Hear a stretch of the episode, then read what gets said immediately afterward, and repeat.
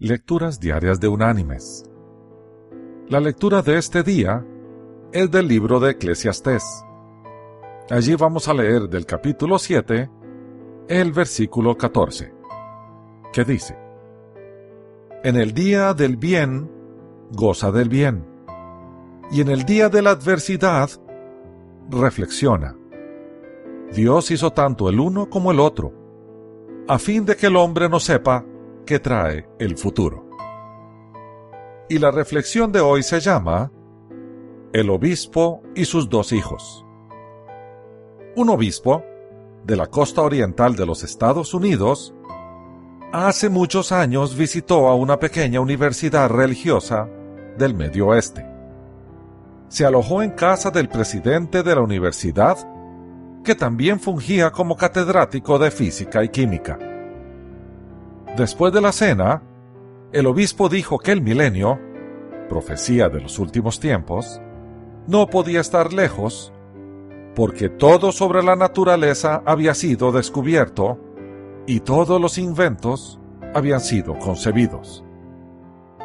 El joven presidente de la universidad le manifestó cortésmente su desacuerdo y le dijo que él creía que habría más descubrimientos.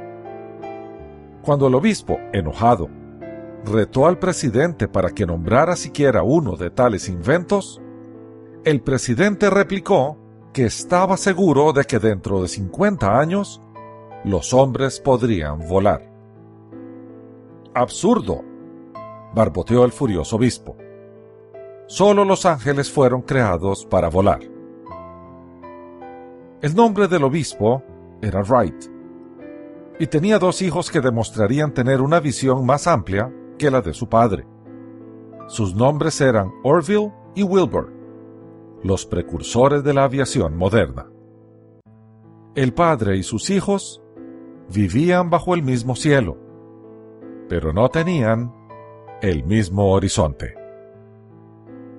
Mis queridos hermanos y amigos, ampliemos nuestro horizonte gocémonos de las bendiciones que Dios nos da hoy y aprendamos de los momentos difíciles.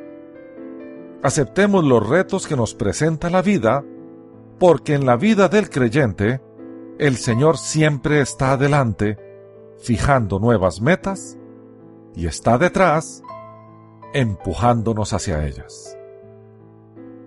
Que Dios te bendiga.